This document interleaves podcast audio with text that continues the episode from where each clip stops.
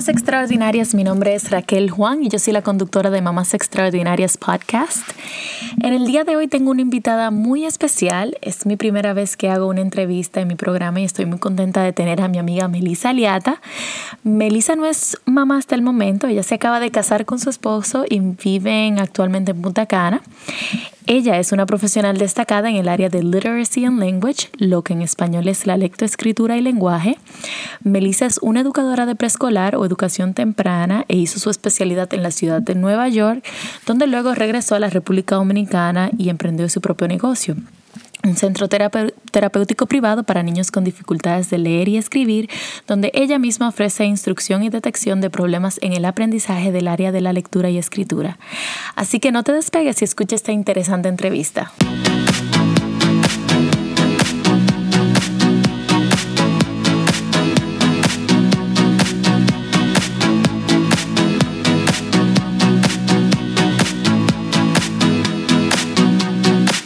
Hola Melissa, para empezar yo sé que ya yo te hice una introducción, pero quiero que tú misma nos digas de qué, te encuentras haciendo actualmente y que nos hables un poco de las terapias privadas que tú ofreces. Hola Raquel, ¿cómo estás? Em, bueno, para explicar un poco, yo soy Melissa Ariata, eh, vivo en República Dominicana, soy eh, educadora de profesión, eh, me gradué en la Universidad de Educación Inicial, eh, luego me especialicé en los Estados Unidos en lectoescritura y lenguaje. Em, tengo 10 años trabajando como educadora de preescolar. Wow, ahora 10 años. En de Punta Cana. Y y por las tardes, eh, cuando vivía en Santo Domingo, tenía un centro terapéutico para niños con dificultades para leer y escribir. Y ahora mismo en las tardes me dedico igual a dar intervención en lectoescritura para niños que tienen necesidades en, el área. ¿Y de qué edad son esos niños eh, con los que tú trabajas en el preescolar? ¿Qué curso? Eh, yo trabajo con niños de cuatro años en pre-K. Ok, ¿y qué te llevó a ti a hacer ese tipo de especialización en la lectoescritura? O sea, ¿qué te llevó a elegir esa especialidad?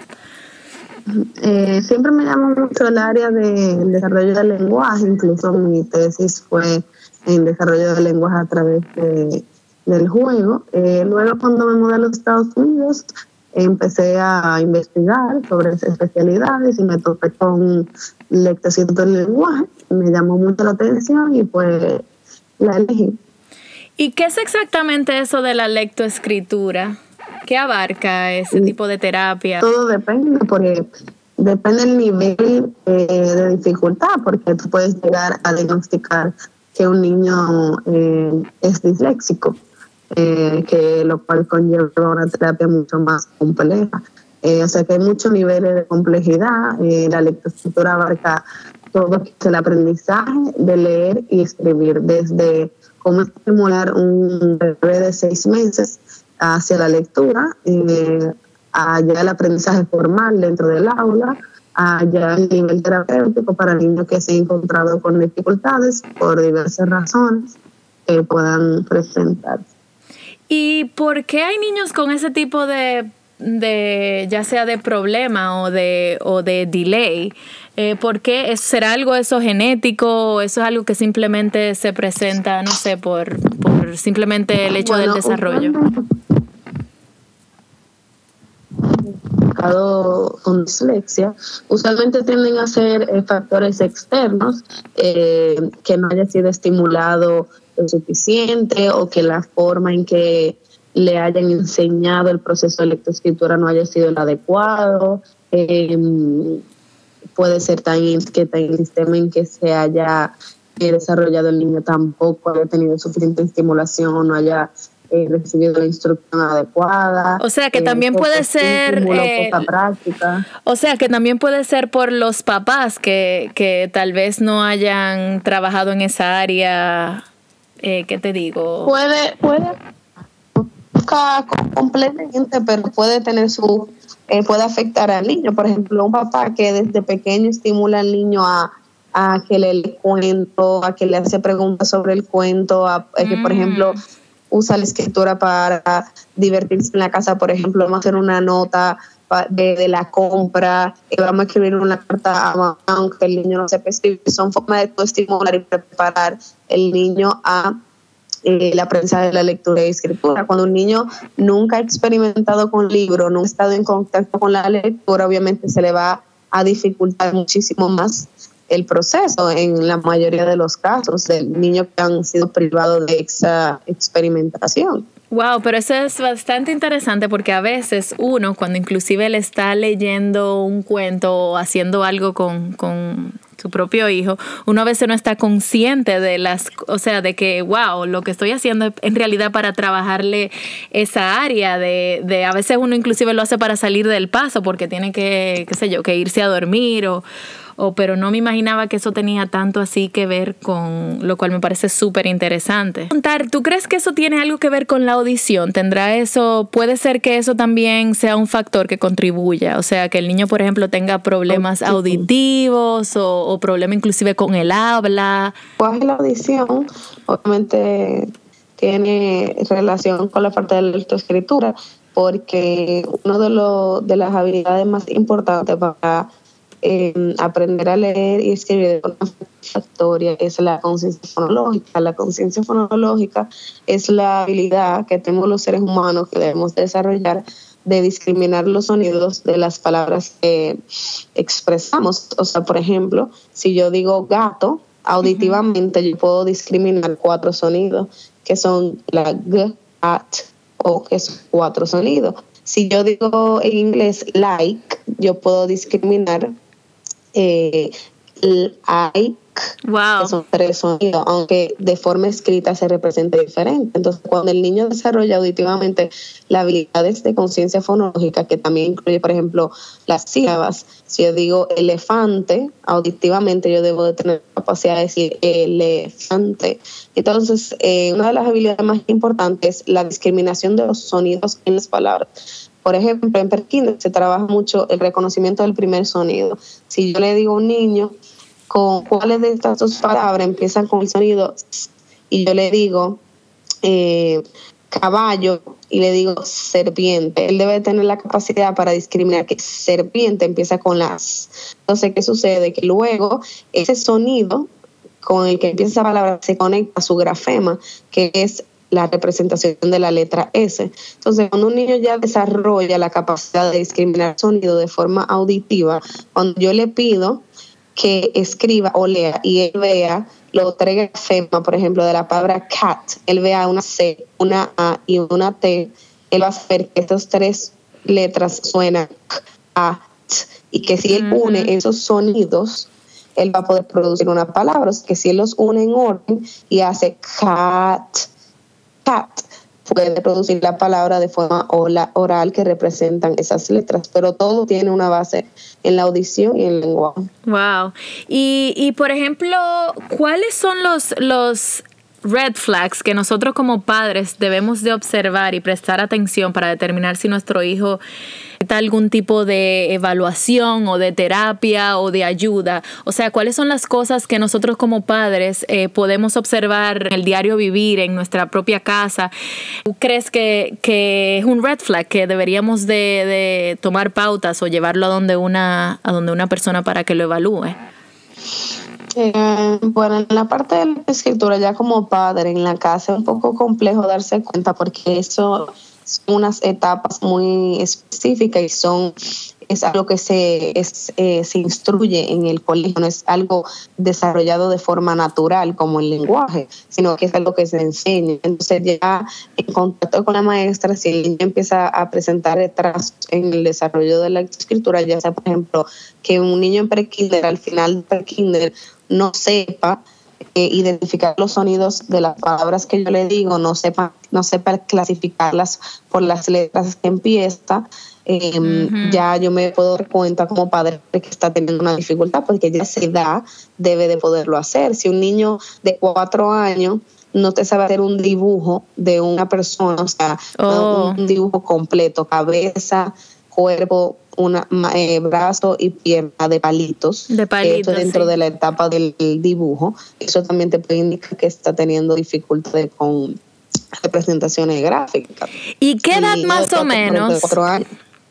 ¿Qué edad más o menos, eh, o sea, cuál es la edad más o menos que uno debería de, de verdad prestar atención? ¿Tú crees que a los cuatro o cinco años o es todavía muy temprano? Bueno, en, en, a los cuatro años ya un niño en un colegio tradicional americano empieza el proceso de los fundamentos de la escritura, que son el reconocimiento de letras, eh, el comienzo de la eh, escritura, o sea, que debe de empezar a aprender a escribir su nombre, a escribir letras, debe de tener lo que se llama invented spelling, que ya en kinder, por ejemplo, un niño quiere escribir cat, pero aún no lo sabe escribir por completo, pero sí debe de tener una aproximación, por ejemplo, una idea, que cat empieza con la entonces él representa un cat, una C solamente, o con una C y una T, que es el final. Ese es el comienzo de la letroescritura, la parte escrita, que esto significa que está on track, que va en, en buen camino, porque eso es parte de su etapa.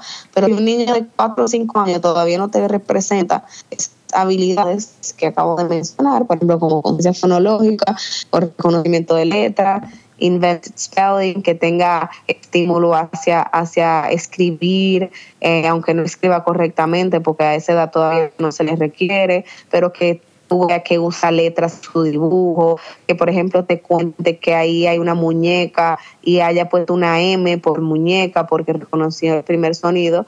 Si tú ves que ya entre prekinder y kinder él no hace nada de eso, pues entonces tú te puedes dar cuenta que está teniendo dificultades, pero eso es algo que te puede ir notificando la maestra más que el padre.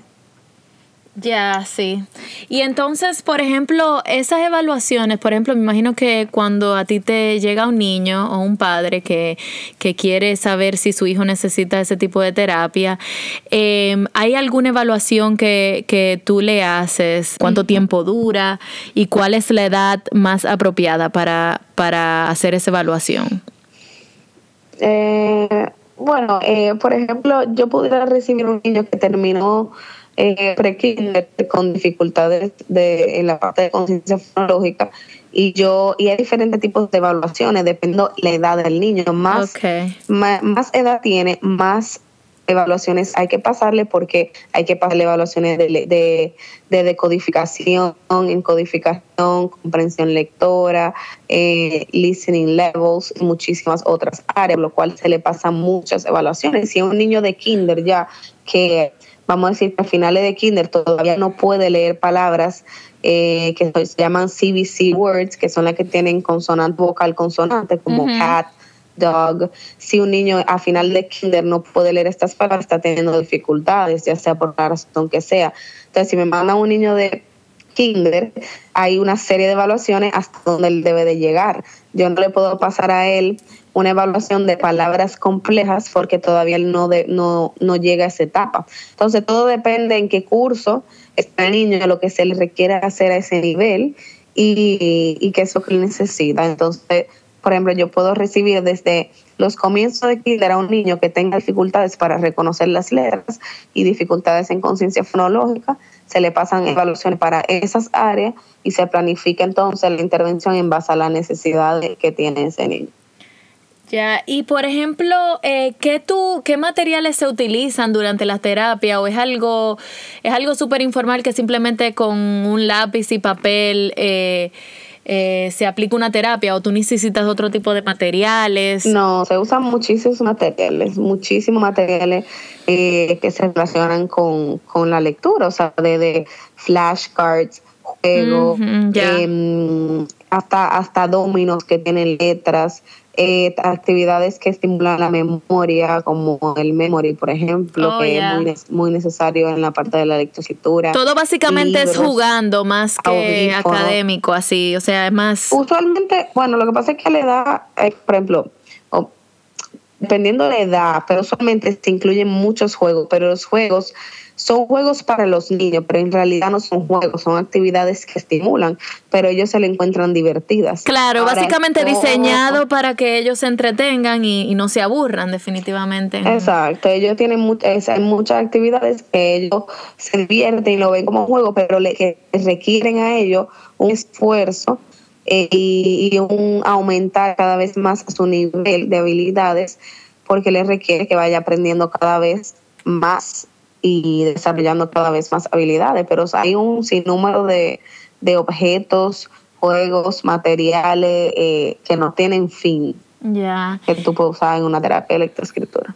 Y por ejemplo, yo sé que hay muchas personas que nos están escuchando que tienen, eh, están pasando por una situación como esta, que por ejemplo eh, su hijo es borderline eh, o tienen que, o qué sé yo, están empezando a descubrir este tipo de temas que nunca habían escuchado sobre lo que era la lectoescritura. ¿Y qué tú le sugerirías a esos padres que hagan en la casa, que puedan ayudar a su hijo si tiene problemas? Eh, en, este, en esta área de la lectoescritura? que ellos, ¿Qué uno como padre puede hacer en la casa para ayudarlos? Eh, bueno, lo más importante es que eh, más tiempo se espera para buscar una ayuda o una intervención o una tutoría, peor es, porque más tiempo pasa, más las dificultades se agravan o se, se le acumulan aún más y el niño se frustra. Y no hay nada que perder, ¿no? Para él no hay nada que perder si lo pones en una terapia, siempre va a ganar Entonces, dentro de obviamente si ya un niño que está presentando varias dificultades, la mejor opción es ponerle una intervención o un especialista, pero en la casa siempre se puede ayudar eh, estimulándolo por ejemplo, eh, practicando eh, palabras que él tenga que escribir dependiendo de la edad que tiene, o enseñándole las letras y que se la memorice, leyéndole libros, haciéndole preguntas de comprensión lectora para estimularle la comprensión, ponerle juegos también de lectoescritura por internet que aparecen muchísimo, todo adecuado al nivel que él tenga, mucha práctica dependiendo lo que él necesita. Pero lo más recomendable que si él presenta una dificultad y se está retrasando, es buscar una persona que sepa trabajar la lectoescritura y que pueda estimularlo de la forma adecuada. Perfecto. Y para terminar, yo quiero que para las personas que quieran tener una consulta y que se encuentren en el área de Punta Cana o también en Santo Domingo eh, y que quieran contactarte para que por favor dejes tu, tu, cuál es tu email, tu información.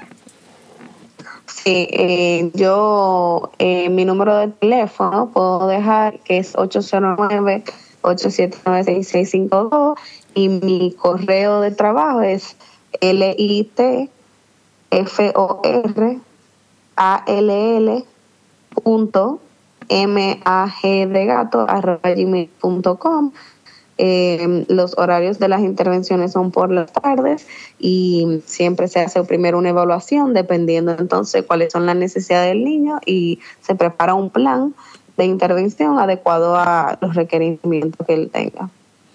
Bueno, Melissa, muchísimas gracias por tu tiempo. Y yo sé que esto es súper raro porque tú y yo somos amigas como hermanas, muy cercanas. Y ya viéndonos aquí en, este, en esta situación más formal, Pero muchísimas gracias por tu tiempo y, estoy segura que, voy a tratar de traerte otra vez para otro tema porque tú, tú eres muy eh, una persona que tiene mucha experiencia con, con con niños y con temas relacionados a terapias y cosas así, porque yo siempre te llamo cuando inclusive yo eh, quiero hacerte una pregunta de algo que tenga que ver eh, académicamente o, cualquier cosa en la que tú puedas ayudarme eh, con el desarrollo de inclusive mis propios hijos. Así que gracias por tu tiempo y espero tenerte pronto otra vez, ya sea con otro tema que, le pueda interesar a los oyentes. Gracias a ti, gracias por invitarme y estoy a la orden para cuando me quieran hacer más preguntas, aquí estamos. Gracias Melissa por esta entrevista y nos veremos la próxima semana en Mamás Extraordinarias Podcast. No te olvides en suscribirte en iTunes o SoundCloud y deja por favor tu comentario sobre qué opinas de este tema y si tienes alguna pregunta no, dudes en escribirnos en Mamás Extraordinarias Podcast gmail.com. Bye.